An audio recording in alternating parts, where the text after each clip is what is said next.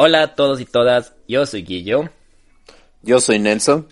Y bienvenidos otra vez a donde vive el miedo.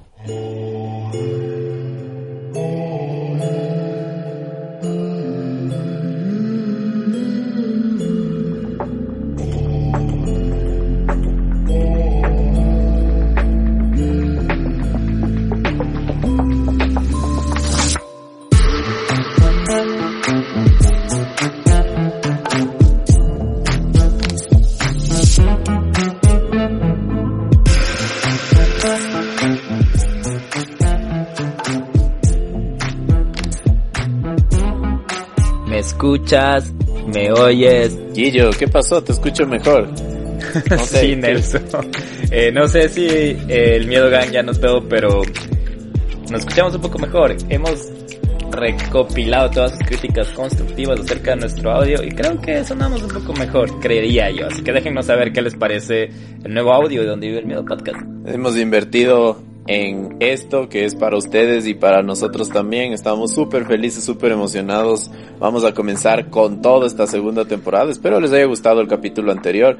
Pero Guillermo, además de eso también estamos súper emocionados por otras cosas. ¿no? Sí, sí, vamos a continuar dándoles un montón de cosas por amor a ustedes, porque les queremos un montón. Pero bueno, sí, Nelson, nueva semana, nuevo capítulo y nuevo sponsor. Estamos súper emocionados de anunciar lo que hemos venido acordando en estos últimos días y esperamos que a ustedes les guste la cerveza tanto como a nosotros. Y si no les gusta aún, tal vez logremos que sí, porque los primeros en confiar en donde vive el miedo podcast son Two Barrel Brewery. Cervecería artesanal establecida en el 2015. Cuentan con todos los registros sanitarios y tienen un gastropub restaurante en el Valle de los Chillos. Y qué honor darnos la mano con Two Barrel Brewery. ¿Quién diría que una de nuestras cervezas artesanales favoritas, la que no sé Nelson si te acuerdas que tomábamos desde universitarios, estaría hoy en este loco camino con nosotros. Y esta alianza va a beneficiar a ustedes, al Miedo Gang. Así que manténganse atentos a nuestras redes sociales, así como a las de Tu Barrel Brewery, que en Instagram están como Tu Barrel Brewery. Y se vienen sorpresas cortesía de ellos y nosotros. Sí, super pilas. Así que si buscan una experiencia, aprender de cultura cervecera, una cerveza fina, diferentes tipos y variaciones y acompañarlos con un buen plato de comida, pueden visitar su Gastropop ubicado en la Juan Morales y Juan Larrea en Sangolquí. Y pueden ir con toda su familia porque como les dijo Guillo es una experiencia. Ahí los chicos les van a enseñar todo acerca de la cerveza artesanal, de todas las características y es un lugar para todo el público. Cuentan con todas las medidas sanitarias, con todo lo de la bioseguridad y si quieren más información eh, acerca de horarios y atención y todo eso, por favor síganles en sus redes sociales. Sí, ya saben que todo está cambiando ahora, así que si quieren cultura cervecera, Two Barrel Brewery. Y dicho eso, Nelson, empecemos.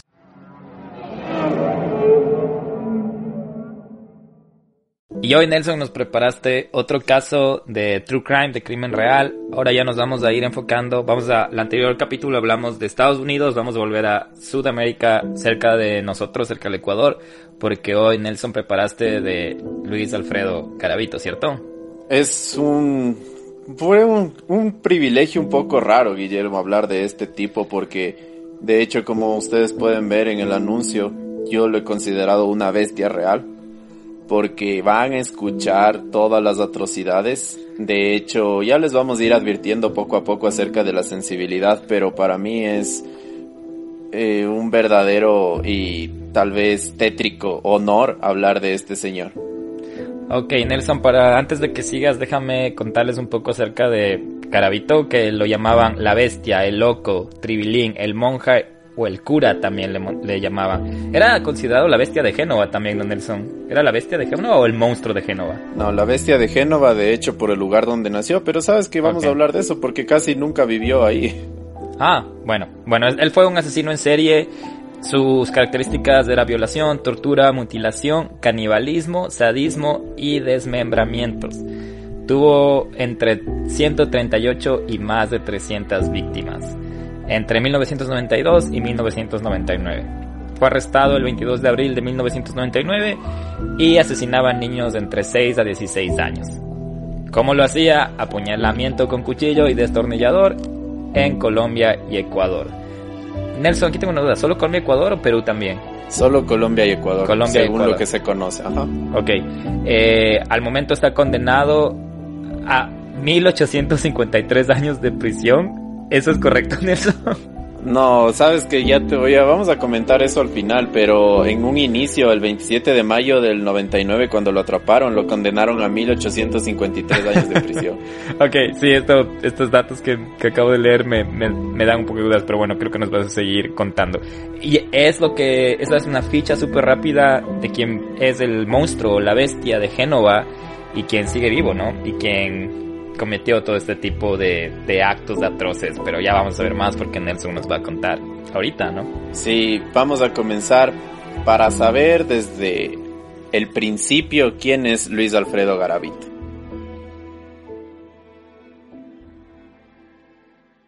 Nació en Génova. Génova está ubicada en el departamento del Quindío, en Colombia. Está localizado geográficamente entre Medellín y Cali en enero del 57. Génova ha sido un pueblo muy afectado por los problemas partidistas de Colombia. Se desarrolló entre guerras civiles desde los años 20 y en especial fue punto importante para el reclutamiento y la avanzada que tenía la guerrilla contra el Estado colombiano en los años 80 y hasta la actualidad. Guillermo, ¿recuerdas que también tuvimos un poquito de historia acerca de estos problemas Con partidistas Hermosa. con el monstruo de los Andes? Sí. Ah, con- era con el monstruo de los Andes, no era con Hermosa, perdón. Pero no sé tú qué opinas. Lamentablemente el vecino, el hermano país de Colombia, se ha visto afectado psicológicamente. De hecho, yo creo que hasta en un tanto el colectivo, la comunidad, por este tipo de actos, porque es muy, muy, muy complejo y también se podría decir un poco triste hablar de que los peores asesinos en serie de Sudamérica y de Latinoamérica han sido de este hermano país. Yo creo que cuando hay estos momentos de conflicto, de guerra, hay bastantes daños colaterales. Hablábamos también en el Ted Bundy, en el primer capítulo de esta temporada, que la época de los 70 también había guerra en los Estados Unidos, la guerra de Vietnam, y se crearon muchos movimientos. Yo creo que siempre que hay estos, estos momentos de conflicto, hay daños colaterales y, y mentales que en ese tiempo ni siquiera eran considerados, o tal vez hay tanto ruido que aprovecha gente para hacer un ruido que tal vez es más chiquito y que piensan que va a ser desapercibido. Es lo que creería yo de por qué pasan justo en estos momentos. Sí, hay muchos efectos colaterales, como dices, pero continuamos con la historia para conocerlo un poco más.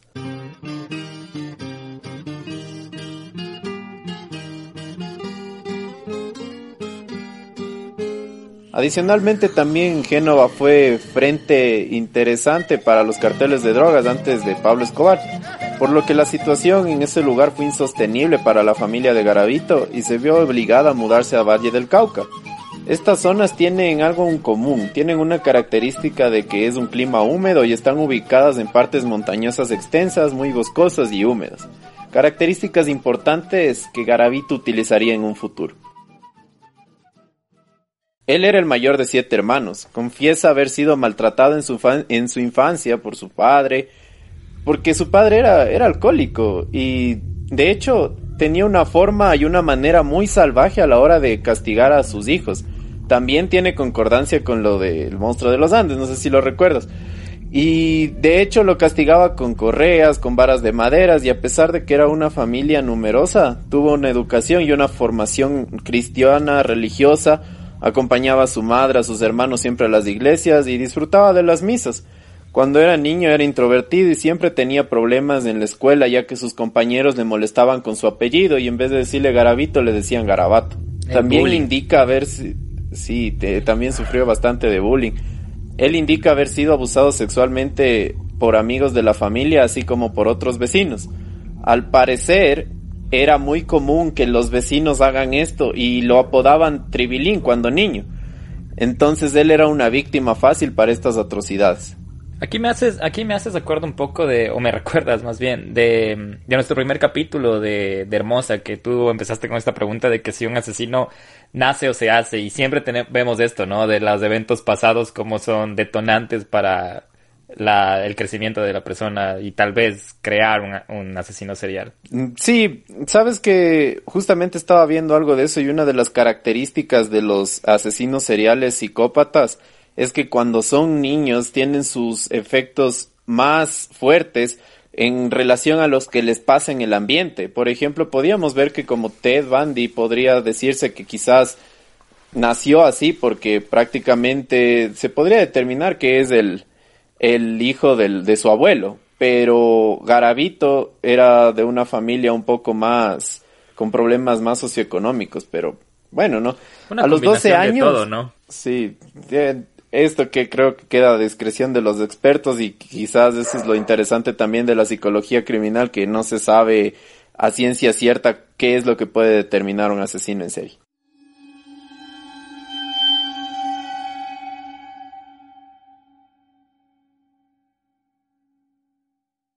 Él a los 12 años ya había tenido este tipo de problemas de eh, abuso sexual en contra de él, pero hubo algo que le marcó. Un amigo, el mejor amigo de hecho de su padre, empezó a cometer violaciones súper crueles hacia Luis Alfredo Garavito de niño, obligándolo a humillarse, había sido torturado con velas, le había mordido sus partes íntimas, sus nalgas, sus genitales, mientras él se daba placer Nunca le contó esto a su padre porque tenía miedo de que su padre tome represalias en contra de él y lo castigue.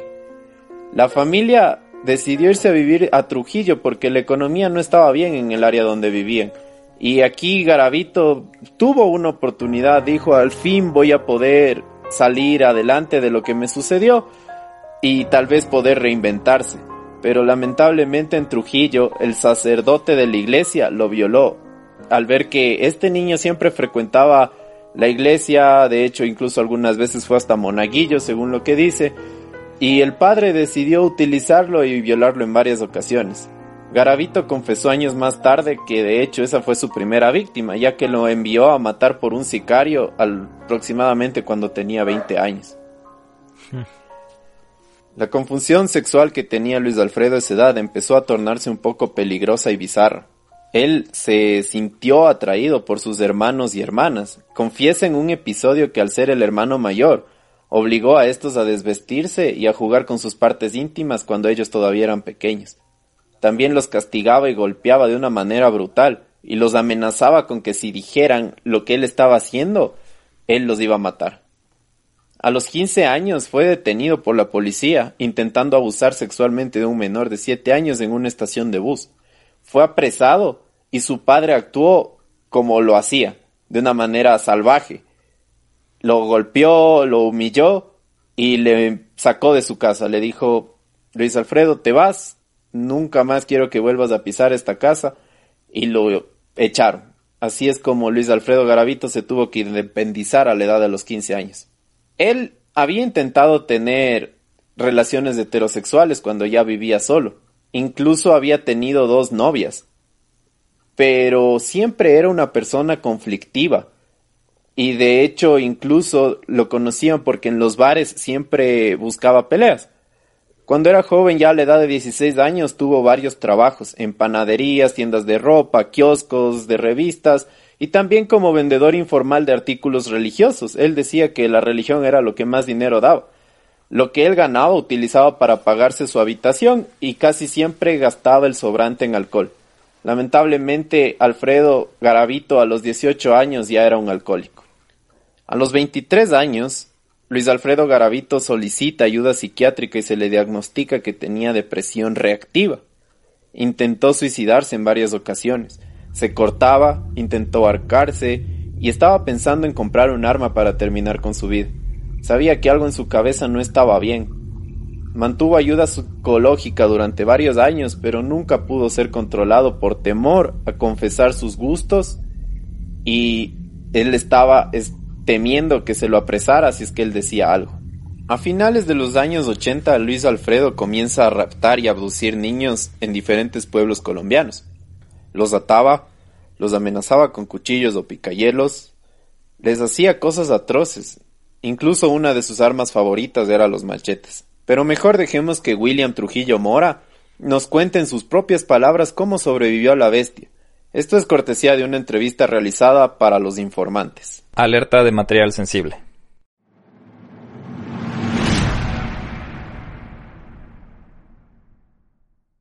Yo pasé temprano y vi unos niños jugando con cartones. Se sentaban en el cartón y se resbalaban Cogí el cartoncito, me subí al montículo y me tiré resbalado por el caminito donde ya los otros habían hecho.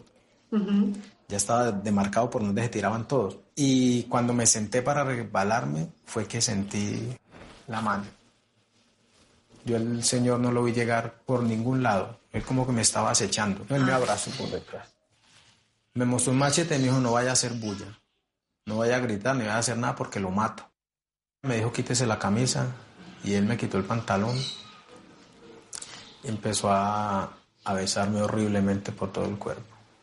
Él me cogía mi penecito y, lo chupaba y, me besaba la boca y me cogía mi lengua y me la succionaba durísimo como para como arrancármela. Me decía, así me tenés que hacer.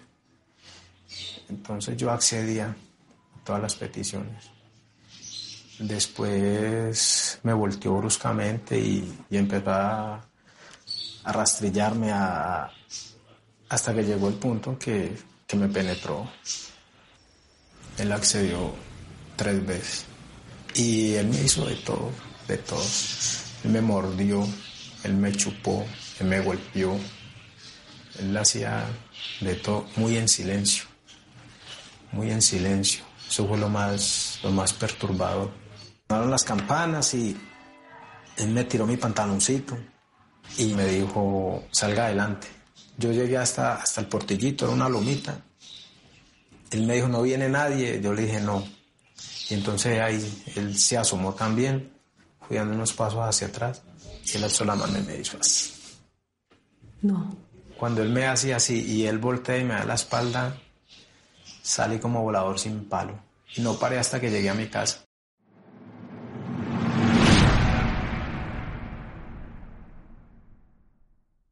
Decían que Garavito utilizó cuchillas de afeitar, velas, encendedores, alfileres, clavos, alambres de púas, entre otras cosas súper horribles para sodomizar a los niños. William fue una de sus primeras víctimas en 1979. Guillermo, yo no sé, o sea, la verdad, ¿qué traumas debió haber tenido esta persona para utilizar todos estos elementos dentro de una violación?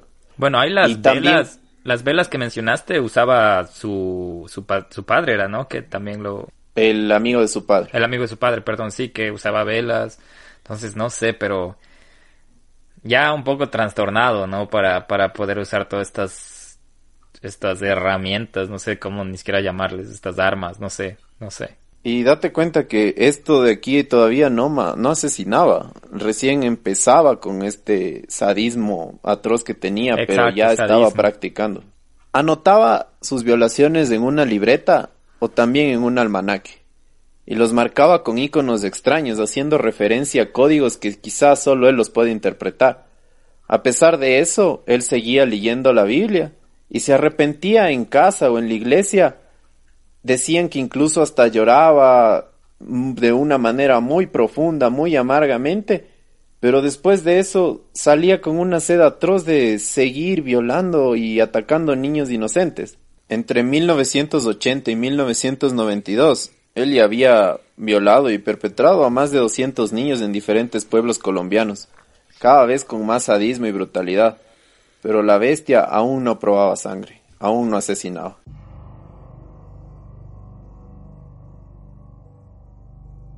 En 1992, Garavito comete en Jumandí el primero de sus más de 150 asesinatos. Se trataba del pequeño Juan Carlos, quien se divertía tranquilamente en un parque, hasta que pasó enfrente de una caseta en la que Garavito estaba bebiendo. En ese momento se encendió el Garavito depredador y el deseo de violar y atacar a Juan Carlos. Era un impulso que parece tomar el control del comportamiento de Luis Alfredo. Este impulso le hace pagar la cuenta al instante y comenzar a perseguir al niño desde una distancia prudente y calculada. Cuando Juan Carlos se detuvo, la bestia aprovechó, compró un cuchillo, una cuerda y una botella más de licor. Entonces y justo antes de que Juan Carlos se levantase para ir a buscar a su madre, Garavito lo engaña ofreciéndole dinero y se lo lleva hasta un establo cercano.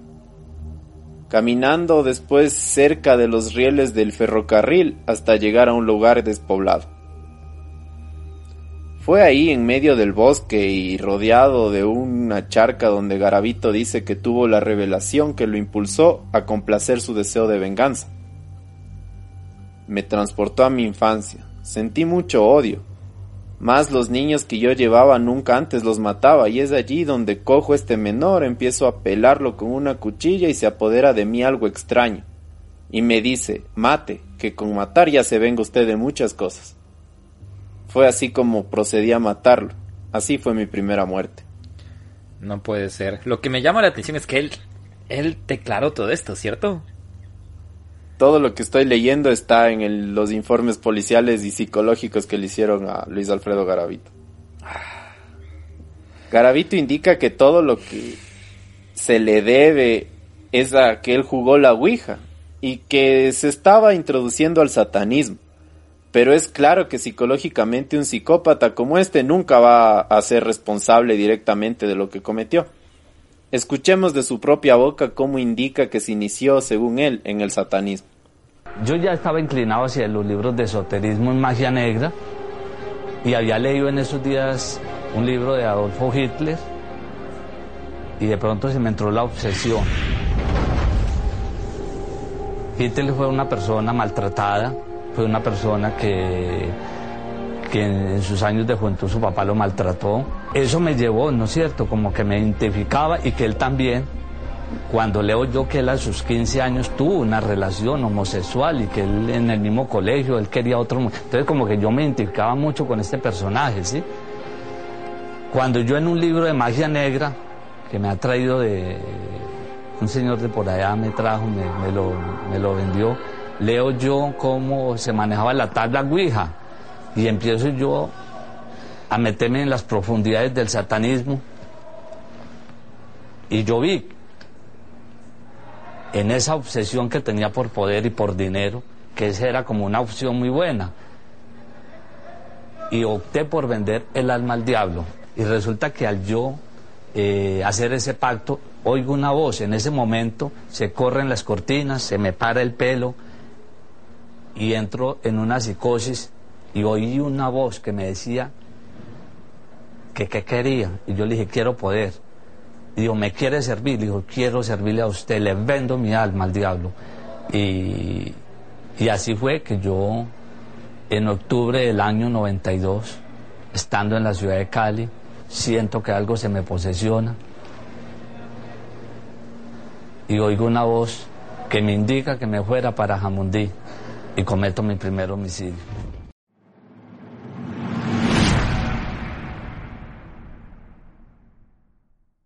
Días después asesina a su segunda víctima. Esta vez se queda con el niño por mucho más tiempo, analizando su carne y viendo qué más podía hacer con el cuerpo, no solo para asesinarlo. La bestia ya estaba lista para actuar. Ya había nacido. Su pasión por asesinar se había consumado. A partir de aquí, Garavito expone al mundo los índices más altos de crueldad que un ser humano puede rozar. Y en serio ahora amigos y amigas que nos están escuchando, yo les quiero lanzar una advertencia de contenido verbal súper, súper sensible. Y de hecho, si es que ustedes sienten que hablar sobre carne, sobre sangre, sobre huesos les va a afectar, espero que no lo escuchen si es que no quieren. Ya los que ya están a tiempo de parar aquí. están a tiempo todavía de parar. ajá, ya están advertidos. Yo no sé si voy a aguantar, Nelson. Tal vez yo soy el que me voy a... Espero que pueda soportarlo, Guillo, porque en serio va a ser muy fuerte lo que voy a decir y en serio pido disculpas si es que alguien... Si afectas alguna sensibilidad. Ajá. Alguien tiene algún problema de estos, pero bueno.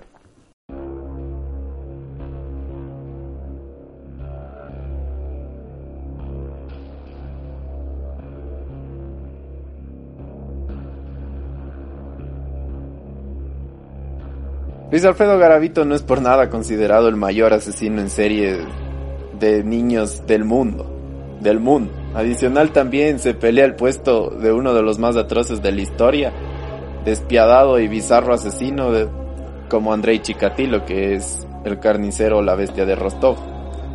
Vamos a ver cómo evoluciona su crueldad al asesinar. En 1993 Garavito ya era conocido por un violador, asesino, que rondaba por los pueblos de, Colombia y de hecho, incluso algunos niños los dejó libres y les había cortado los pulgares. Esto hizo con ocho niños. Pero no lo pudieron descubrir porque él dejó de hacerlo, ya que sabía que era un indicio para que lo encuentren. Garavito se empieza a ser mucho más cruel después de su segundo y tercer asesinato, mucho más sádico, si es que eso ya era posible a estas alturas. Según se refieren, él comenzó a abrir el abdomen de los niños mientras estaban vivos. Era un corte extenso, lo suficientemente profundo como para destrozarles el aparato digestivo, pero no como para matarlos. Estas y otras crueldades las lleva a cabo en Bogotá. En esta etapa le arrancó los pulgares, como les decía, y de hecho los encontraban los restos de los cuerpos sin pulgares planeaba minuciosamente cada crimen. Tras el cristal de una ventana de una humilde casa de los empobrecidos barrios al sur oriente de Bogotá, al respecto, Garavito cínicamente expresa. Eso lo hice yo, sentía placer de hacerle esto a los niños que aparecían con los intestinos afuera. Y si así yo parece que me quedaba tranquilo, claro que pensaba, ese placer fue a costa del dolor de todos estos angelitos. Pero él los quitaba los intestinos mientras los violaba. Los cuerpos empezaron a aparecer. En un pueblo encontraron cuatro niños enterrados en un solo lugar, y la policía creyó haber encontrado a la bestia. Capturaron a Milton García Tinoco, una persona trabajadora, creyendo que era el asesino de los niños que estaban buscando por un error garrafal que cometió la justicia colombiana en esa época, y una denuncia falsa de una vecina que odiaba a esta persona. Ustedes si quieren saber más de esto, pueden ver el documental de YouTube de testigo directo que se llama Otra víctima de Garavito, donde pueden encontrar la historia de esta persona, la cual fue apresada injustamente. Pero más niños seguían desapareciendo. Garavito refiere un evento brutal que le sucedió un día que estaba bebiendo una botella de aperitivo de la corte, su licor favorito. Cuando de pronto vio a un niño que deambulaba por una terminal de buses y se fue atrás de él. Este niño tenía entre 2 y 13 años y se había quedado dormido en el bus porque se había escapado de la casa que ya no aguantaba que los papás le golpeen. Bajó y estaba perdido en la zona a lo que Garavito vio que tenía una oportunidad. Con engaños y una aparente ayuda, le dio de beber licor al menor, y empezó a caminar con él hasta que él ya se cansó. Le ofreció un poco de dinero y dijo que al otro día lo iba a ayudar. Lo llevó por la carretera, se desvió, cruzó una zanja, y allí en el campo amarró al niño y le quitó la ropa. Él iba a proceder a violar al niño cuando un mal olor lo detuvo. Era un olor nauseabundo, propio de algo podrido, un olor que no le dejaba seguir en su plan hasta que no averiguase él de qué se trataba. Pero en realidad eran restos de algo muy familiar para él. En lo borracho que estaba, él no recordaba que ahí dejó algunos cráneos y huesos de otros niños, que exactamente los violó en ese mismo lugar y los asesinó. Y él lo cuenta de la siguiente manera busco a ver qué era. Y sin que el otro niño se diera cuenta, ahí observo unos cráneos, unos restos de otros menores que días antes los había llevado. Estaban ahí esas calaveritas. Y yo en estado de engulamiento. Después de tener al menor amarrado, me pide que le suelte y no sé por qué lo solté. Este niño empieza a tomar de nuevo conmigo y yo lo empiezo a acariciar. No sé en qué momento él coge mi cuchillo y se me abalanza. Yo se lo fui a quitar y el niño me cortó el dedo de mi mano izquierda. Perdí la movilidad porque me cogió uno de mis tendones y ahí me dio iras y fue cuando lo maté. También lo dejé ahí. Él se consideraba un asesino nómada ya que disfrutaba mucho de viajar. Y Guillermo, preguntaraste tú de qué se ganaba la vida o cómo es que obtenía el dinero para los viajes. Comerciante, No sé. vendedor ambulante, no sé. No sé si ustedes han visto los letreros que dicen se hacen amarres de amor, se hace brujería, se hace magia blanca, se cura magia negra. Garavito era un monje de estos, era un cura y creía en la medicina ancestral, en la medicina natural, practicaba algunas de estas tendencias y también hacía magia negra. Y así es como le sacaba dinero a la gente para poder viajar. O sea, no hacía magia negra, decía que hacía magia negra, ¿no? Porque... O tal hay vez mucha hacía. gente que hay mucha gente que cae en esto, pero recuerden que él ya estaba metido en esto del satanismo, pero conseguía dinero también de esta forma. Él nunca secuestró a un niño y pidió recompensa. ¿Tú le crees que él decía que por el satanismo hacía eso o crees que él creó esa excusa? No sé, a mí ya me deja pensando eso Yo- de que porque jugué Yo Wicca... creo que yo creo que él busca una excusa para sus retorcidos hábitos. La verdad dicen que, por ejemplo, una descripción de, de cómo prácticamente eh, recordemos que esta gente, lo- los psicópatas, son gente que tienen problemas mentales, o sea, tienen un problema muy fuerte que es como una enfermedad. Claro, trastornos. Y todo más o menos para tú entenderle, McDonald hace referencia, McDonald es uno de los psicólogos que más estudia esta parte de los psicópatas, hace referencia a como que tú tienes ganas de comer algo. Por ejemplo, tú tienes ganas de comerte una pizza, de... Y te produce placer. Y es como que algo que te Ajá, y satisface. cuando, y cuando No tú lo ser. quieres y puedes obtenerlo, es, tienes tu, tu satisfacción. Pero que los asesinos psicópatas solo encuentran satisfacción en con ver este tipo de cosas. Es algo que quizás nosotros como gente normal y racional no lo podemos comprender. Ni tampoco estoy pidiendo que se metan en la mente de ellos. Pero es más o menos de esa forma como se lo podría interpretar. Que la única cosa que les puede saciar a ellos es la muerte. Y de hecho ya a partir de eso empiezan a derivarse otro tipo de acciones, porque digamos que no se necesita eh, para matar a alguien ser tan cruel, pero ya las perversiones empiezan por ahí. Y tú sabes que a pesar de, de todo, depende del país, legalmente se los juzga por la máxima cuando es una muerte, no se los juzga por todas las atrocidades que comete, sino simplemente por la forma de matar. Pero metido en el satanismo, me imagino que Garavito tenía muchas, muchas más perversiones que solo matar. Ahora entiendo por qué le llamaste una bestia real. Pero bueno. Bueno, bueno. Cuéntanos más, pues. Entre los años 94 y 95, en los estudios se considera que él tuvo un periodo de enfriamiento, pero esto no fue verdad. Fue los años que vino a Ecuador a cometer otros actos atroces. Y de hecho a mí me sorprendió algo porque si ustedes buscan en el documental de Garavito que se llama Tabú, van a ver que hay comentarios súper tristes de gente ecuatoriana que dice ayúdenme a ver si es que Garavito desapareció a mi familiar.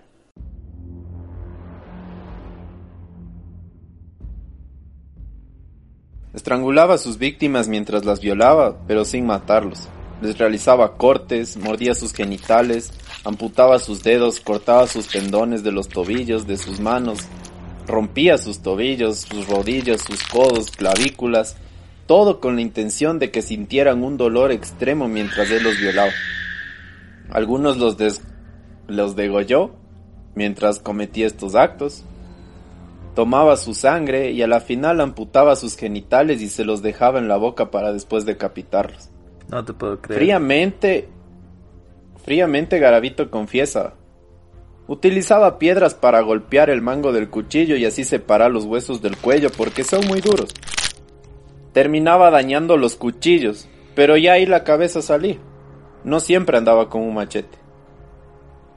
Escuchemos qué dice Garavito en relación a las atrocidades que cometió en esta parte de un documental y la opinión de un experto que revisó las osamentas de los niños oxisos.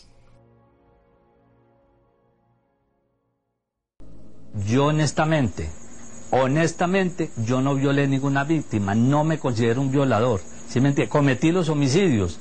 Bueno, llámese como se llamen. Bueno, de lo que referente a las heridas que presentaron, porque casi en su mayoría fueron restos óseos que encontraron. Dentro de cada uno, ¿cómo van a examinarle, supongamos, 20, 30 restos de óseos? Que los encuentran sin carne ni nada y ya, pues a los, al año, a los dos años. Y medicina legal, ¿cómo va a saber si fueron violados o no fueron violados? Fueron niños que fueron cogidos, luego fueron eh, eh, los inutilizaron sus movimientos, haberlos amarrado, haberlos agredido, haberlos lesionado, haberlos aporreado. Y ya sabemos nosotros que fueron víctimas de delito sexual.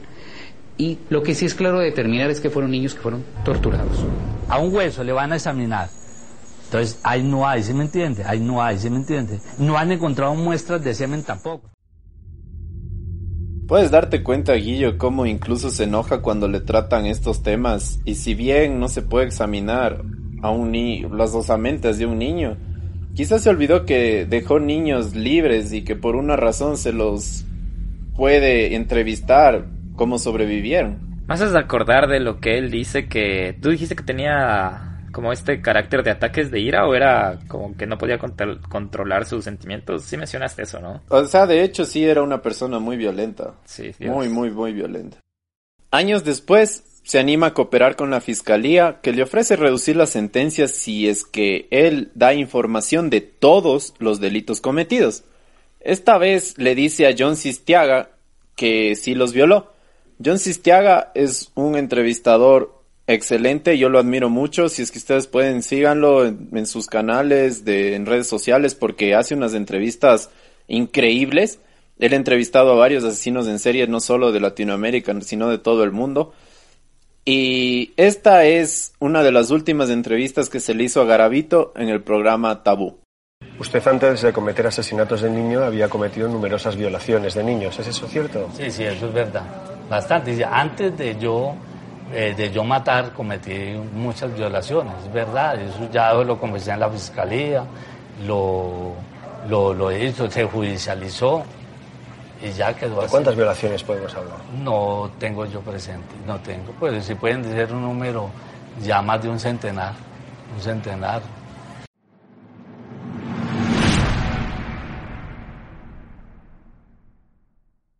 Ya descontrolado Garavito en sus asesinatos, él empieza a ritualizar las escenas del crimen, enterrando hasta 13 cadáveres en un solo sitio. Recuerden que el 13 es un número enigmático para la gente que disfruta del satanismo. Pero la escena del crimen más tétrica que se encontró fue la conocida como el basurero. Alrededor de ocho niños, todos cercenados y esparcidos en una extensión de 100 metros aproximadamente. Algunos de estos restos ordenados uno encima de otro. En un solo lugar brazos, en otro lugar solo troncos, en otro lugar solo sus calaveras. Él es el único que sabrá qué tipo de juego macabro estaba realizando con todas las partes. Algunos de los restos contenían todavía carne porque se les hizo más fácil a la policía poder identificarlos en esa área. Ya te iba a pedir una pausa justo en todos estos estos detalles que estás dando. Te juro, no sé si voy a poder editar el episodio después de todo lo que me estás contando. No sé si voy a poder editar el capítulo. Yo creo que nos tomamos una pausita porque en serio es súper fuerte. Para mí también se me ha hecho súper fuerte hablar sobre esto, investigar. Y algunas veces les comento, yo tuve náuseas. Pero... ¿Cómo no? Hay que saber.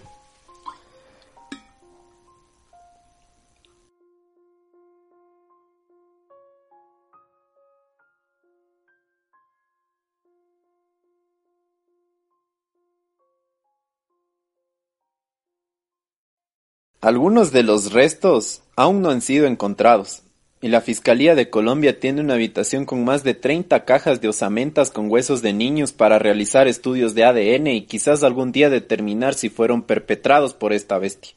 La mamá de, esa víctima es una profesora de Cartagena del Cheirá. El señor es como que trabaja en Florencia.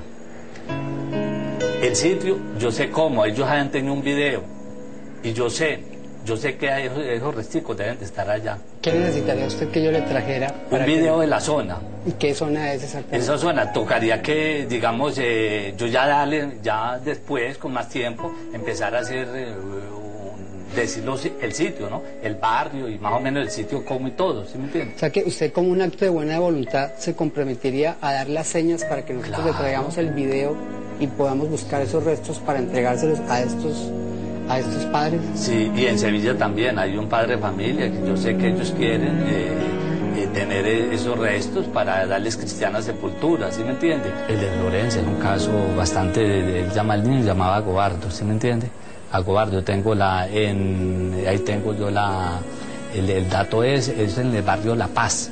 Entrando a Florencia, ahora mire que en Villavicencio yo confesé varios homicidios y que no encuentran nada y que no hay familia. En Santa Fe de Antioquia hay uno, ¿sí me entiende? Pero en Ibagué hay los dos, en Ibagué hay dos, ¿sí me entiende? Yo los sitios, entrando a Ibagué, como saliendo ya para Gerardo, en Cartago, mire pues de que unos restos de, por ahí de Toro Valle, no los encontraron ellos, sino otros investigadores. Por allá en Fusa también hay unos restos, yo sé, tengo cómo se me entiende, cómo entrar.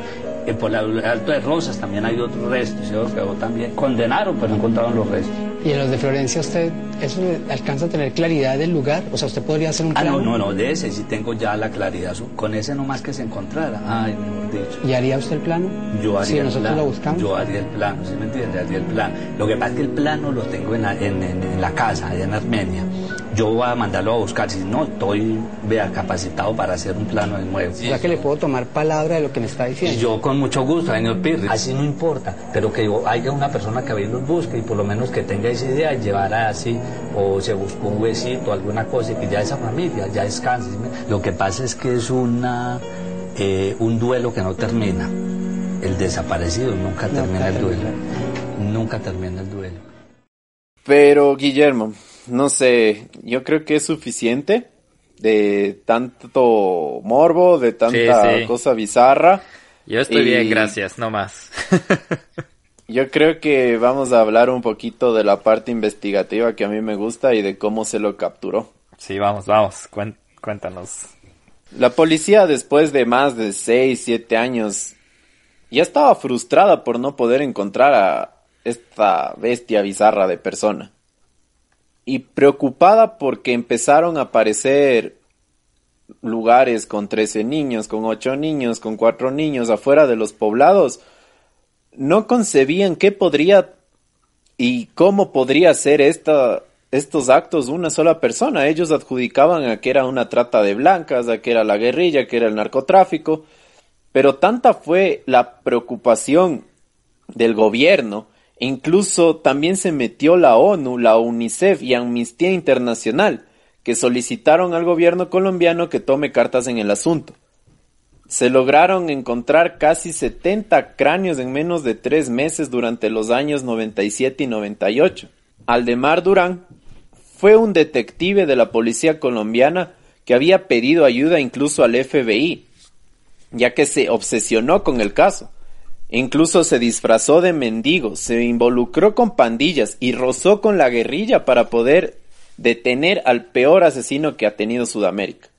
De hecho, incluso Guillermo también hay algo, una, anécdota que estaba diciendo Aldemar Durán en una de sus entrevistas, que él dice que pagaba a niños para que caminen hasta ver si es que alguien se los llevaba, pero nunca tuvo suerte.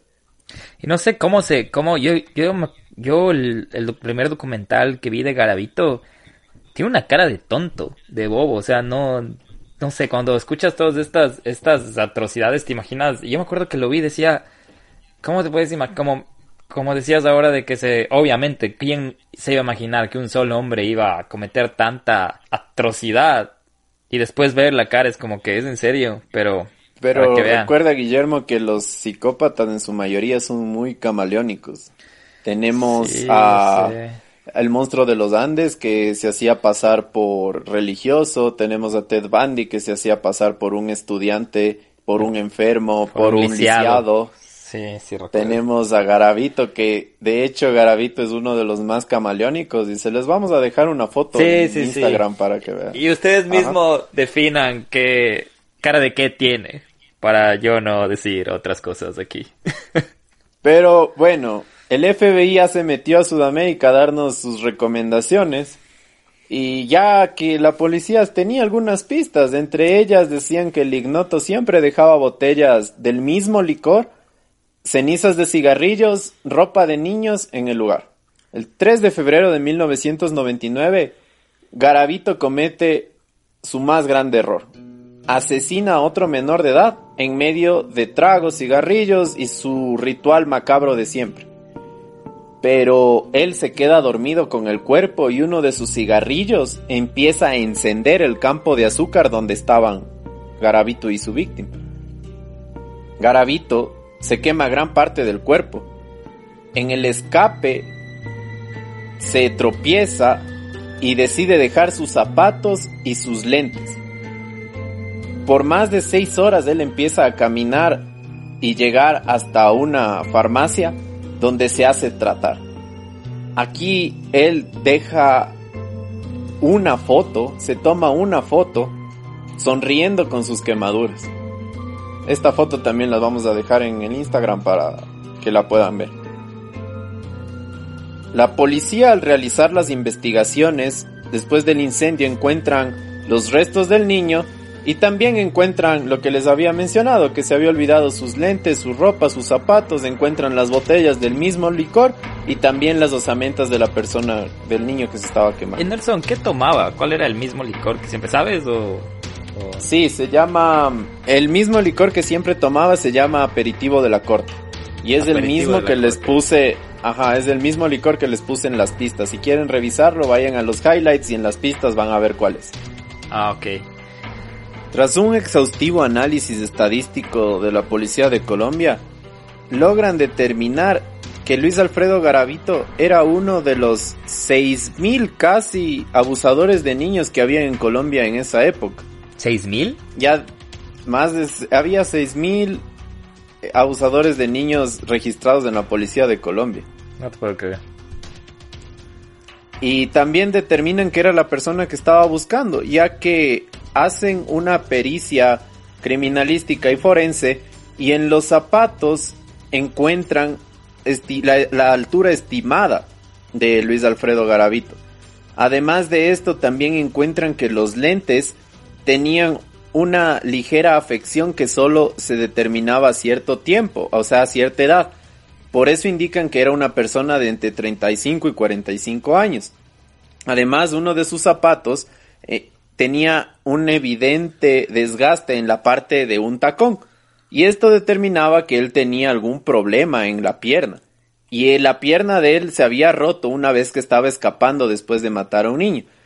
Otra de las características también era que tomaba siempre el mismo licor, que siempre tenía cigarrillos en la escena del crimen y también encuentran que esta era la única persona que había sido antes detenida por el asesinato de un niño, pero lo habían soltado porque no tenían pruebas.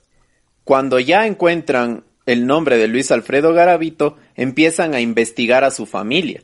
Y aquí es cuando la policía allana el domicilio de su hermano, en donde encontraron fundas con recortes de periódico de los asesinatos de los niños, cuchillos y ropa de niños. Su hermana le dice que él tenía una exnovia a la cual también le enviaba otras fundas. Y en las fundas de la, del lugar de la exnovia encuentran también más recortes de los asesinatos perpetrados, sogas, picayelos, boletos de autobús, que estos boletos coincidían exactamente con los viajes donde se encontraron los cuerpos. El 22 de abril de 1999, un niño fue encontrado semidesnudo pidiendo ayuda en un parque porque había tenido el intento de violación por parte de una persona. Un mendigo logra escuchar entre los matorrales los gritos de un niño y él empieza a acercarse a lo que ve que Garavito estaba maniatando al menor, es decir, amarrándole. Esta persona, este mendigo, le ataca con piedras y el menor logra escapar. En el recorrido que duró algunas horas, el niño no podía identificar a la persona que había sido su abusador. Y ya cuando estaba cayendo la noche, cuando ya estaban llegando a la estación de policía para que el niño presente su testimonio, en la vía encuentran una persona sin camiseta y cojeando. Él se detiene y lo atrapan, pero no dice su nombre. Él decía que era Bonifacio Morera Liscano. Tras atraparlo en fragancia, y después de tantas interrogaciones, después de tantas pruebas que se presentaron en su contra y después del testimonio del niño, se logra detener a Luis Alfredo Garavito. Y al saber que él ya iba a ser condenado por intento de violación del niño y que ya no iba a salir, él pierde el control dentro del departamento de policía. En la última entrevista que le hace John Sistiaga a Luis Alfredo hay un segmento que es muy conflictivo cuando el entrevistador empieza a describir al asesino de niños que fue Garavito. Y para mí es muy aterrador lo que Garavito dice. Esta entrevista es reciente. Y ustedes van a determinar si Garavito siente arrepentimiento o no. Así que escuchémoslo. Garavito, un asesino contumaz, ordenado, apuntaba sus crímenes, llevaba una cuenta de los niños asesinados, se quedaba con algún recuerdo de algunas de sus víctimas, sabía el lugar exacto de la mayor parte de donde estaban enterrados. No, no enterraron, escúchame, yo no volvamos a volver a repetir lo mismo que han dicho todos. Yo no enterré ninguna víctima. Iban quedando así, en la superficie, pero nunca enterré yo ninguna víctima. Yo no, nunca enterré, nunca enterré únicamente iban quedando así por encima, ahí quedaban, ya quedaban, pero yo nunca enterré. Por le de acuerdo, nunca los enterró. Pero les repito, un asesino metódico, ordenado, que atacaba con premeditación, que elegía bien a sus víctimas, que apuntaba eh, los lugares donde los había asesinado Usted tiene todas las características de un asesino en serie. Sí, sí, claro, eso, eso es lo que dicen. Perdón, yo no, yo no soy científico, pues yo he leído todo eso. ¿Y qué dice Garavito? No, yo no, yo no podría determinar si soy asesino en serie porque no soy científico. Dicen, yo no soy científico. ¿Y cómo le denomina matar a 200 niños? Bueno, es una, una conducta que, que, me, que me salió, vuelvo y repito, don John, yo no soy científico, no puedo yo acusarme yo mismo. Yo no puedo acusarme yo mismo yo acepto todo lo que han dicho, listo, seré eso, ya. Lo importante es que eso ya pertenece a un pasado. Pero bueno, Guillermo, suficiente de sadismo, de policía, eh, relajémonos un poco. Em, lo posible, lo, que, lo que podamos relajarnos. Lo que podamos relajarnos. Creo que hemos tenido mucho acerca de eso y creo que tenemos que tratar temas relacionados a la actualidad de Luis Alfredo Garavito porque está vivo y podría salir en libertad o morir muy pronto. Salir en libertad. vamos a aclarar un poquito esto acerca de lo que se le sentenció a 1853 años porque le habían le habían sentenciado por el crimen de alrededor de 173 niños. Entonces, toda la suma de las condenas, digamos que a cada uno le dieron como 27, 28 años por cada uno, daba esa suma. Pero, después se revisó el caso y la justicia colombiana indicó que no se le puede dar tantos años a una persona, sino que más bien tenían que darle por el crimen mayor y le habían sentenciado a 40 años, que es la sentencia vigente que él tiene. Pero, a pesar de los 40 años, que es muy poco por todos los asesinatos que cometió, se le redujo la sentencia a 28 años por buen comportamiento, porque está estudiando y porque está trabajando haciendo manualidades en la cárcel de Valledupar en Colombia. Y no sé, Guillermo, ¿qué te parece esto? Él, él fue, él fue apresado en 1999. Sí, 99, sí, 1999. Eh, justo te iba a decir eso de que, de que es un poco ambiguo, porque mm, yo creo que en este momento Gravito tuvo la suerte de ser arrestado en 1999. Porque ahí había otro tipo de, de, temas penales y no, no sé muy, no estoy muy seguro, no soy abogado, pero tengo entendido que, como tú dices, se le condenaba al, a la, al hecho de mayor atrocidad, el asesinato de mayor atrocidad, y le condenaron por 40 años. Y en esa época, para ayudar al sistema judicial colombiano porque había mucho tema de... Creo que hasta las, las, las cárceles se saturaban. Hicieron esto de que una persona que en esa época era, era encarcelada podía aplicar a, mm, a beneficios y descuentos, creo que se llamaba. Sí, beneficios, ajá. Sí, beneficios y descuentos. Lo que tú dices, que eh, beneficio es que si él trabajaba o, o, estudiaba, dijiste, ¿cierto? Me parecía eso. Sí. Sí, no estoy muy seguro cómo es, pero creo que eh, si él se, si él se reforma, puede, puede aplicar a estos. No, miento, miento, miento. Ya sé cómo es. Ahí va la parte que tú dices. Si él ayuda a la policía, si él empieza a declarar dónde estuvieron los cuerpos, dónde, dónde los enterró, cómo lo hizo, él empieza a tener con la fiscalía. Exacto, Ajá, sí exacto. Empieza a tener beneficios, ¿cierto? Y, y, ahí va la parte de los descuentos. Los descuentos van, si es que es, es buen si, si es bien portado en la, en, la, en la cárcel, si estudia, si trabaja en la cárcel. Si trabaja. Y, yo creo que, creo que es un número como que, que por cada tres días o cuatro días se le reduce un año, algo así es si, si no me equivoco. Sí, hay que hacer una, una conversión, es medio extraño. Si es que tenemos algún amigo colombiano y nos puede explicar en los comentarios, con mucho gusto. Sí, pero es algo así, porque, pero es, tiene un limitante, creo que al año solo pueden reducirse 120 días o algo así, pero eso es lo que aplicó a Garavito. Entonces él tuvo la suerte de, de ser capturado en el 90, en el 99, porque había, ahora las leyes en Colombia no son así, sobre todo si es que asesinan a niños, si es que asesinan y violan a menores de edad. La condena, no estoy seguro cuál sea, pero no es tan leve o tan negociable como es ahora que apoyo a la policía, colabora con la policía y me das beneficios, me porto bien y me das descuentos. Y es por eso que tú dices que, ¿cuántos años tiene ahora de sentencia él?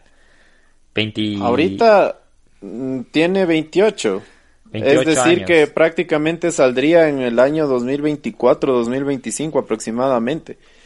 Pero sabes que sí, recientemente se aprobó la pena de muerte por violación y por ataques a niños y a niñas en Colombia.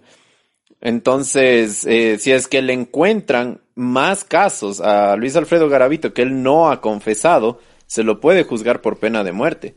Y pena de muerte en Colombia es muy diferente a el, el, el, prácticamente a lo que se consideraría como silla eléctrica o, la inyección letal. la pena de muerte se refiere prácticamente a, a, cadena perpetua, a cárcel hasta la, hasta la muerte, ¿no? Ah, cadena perpetua, ok.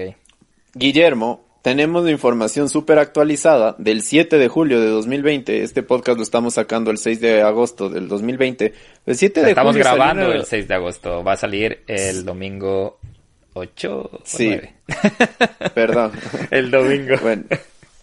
el 7 de julio del el 7 de julio del 2020 salió una noticia acerca de que Garavito podría morir en los próximos meses porque tiene leucemia y que está en las fases finales de la enfermedad. Entonces, quizás esta persona pueda morir en la cárcel por todos los crímenes atroces que cometió y recordemos que en la cárcel él está bien porque ya no tiene que eh, trabajar, ya no tiene que hacer nada, de hecho está en una celda de aislamiento con todos los requisitos que él, que él necesita, que tiene comida, o sea, él podría morir por causas naturales en la cárcel. Entonces, no sé, amigos, ustedes qué opinan si es que en verdad la vida está siendo justa con él o no. O...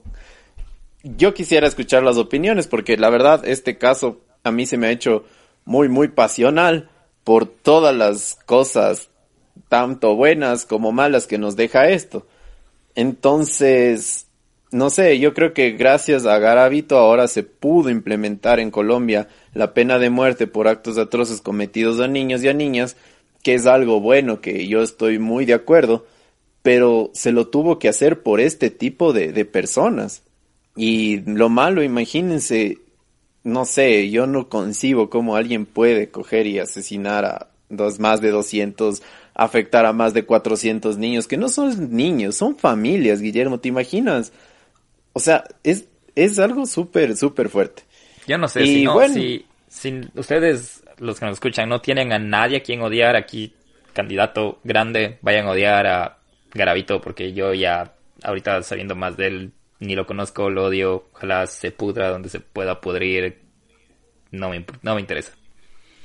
Pero les voy a dejar con la frase, una de las más célebres que dijo Luis Alfredo Garavito en una de sus entrevistas, que es la siguiente. Yo admiro mucho a Hitler. Yo quería ser famoso, quería ser como él.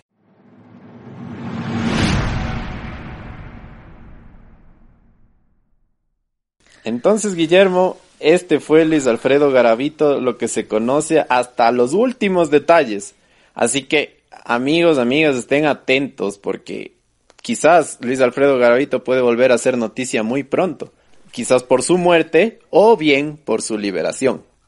Qué cargado este episodio, Nelson. Qué cargado. Yo creo que estoy feliz de que se acabó. Estoy feliz, como siempre, otra vez agradecidísimo de toda, toda tu investigación, toda tu indagación.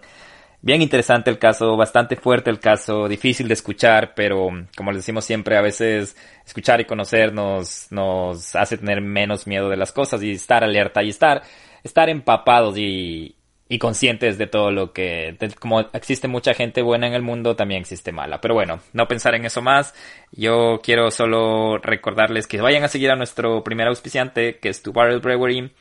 Quiero también mencionarles que al momento que ustedes están escuchando esto, ya no solo estamos en Spotify, sino también en Apple Podcast y Google Podcast, lo que significa que se pueden descargar sin necesidad de ninguna de suscripción. Se pueden descargar los episodios y escucharles, escucharlos donde quieran, manejando, en el bus, yendo a comprar algo, o lo que ustedes quieran. Entonces creo que es una súper noticia buena para ustedes y para nosotros porque ahora ya no tienen excusa de cómo no escucharnos. Yo les quiero agradecer inmensamente por, por escuchar este, este episodio porque la verdad me ha costado, como les dije, de hecho pido disculpas si herí alguna sensibilidad. Eh, le mando un fuerte abrazo a las familias en caso de que nos escuchen, porque me imagino, imagínense si hay más de 400 víctimas, me imagino que hay 400 familias en Colombia que... Afectadas. Afectadas, entonces, en serio, muchísimas gracias, mil disculpas de antemano.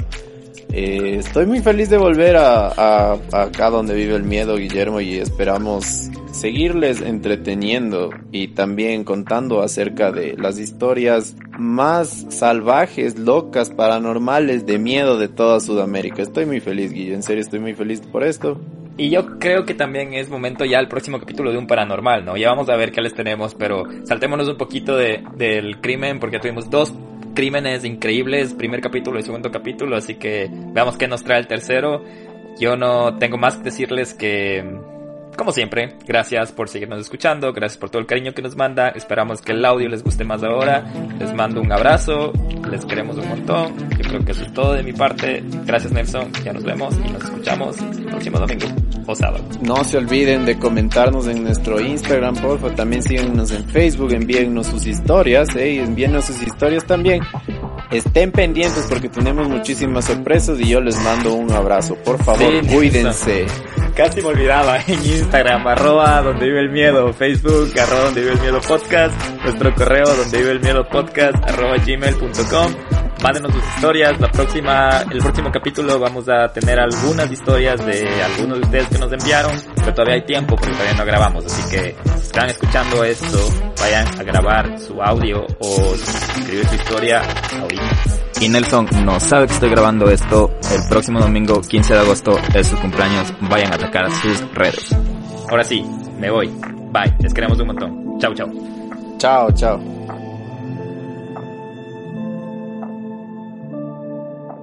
Este capítulo fue escrito por Nelson Ola, editado por Guillermo Díaz, música por Hatton, Scott Buckley, Peter Rudenko, Darren Curtis, Scott Buckley y Max Urla.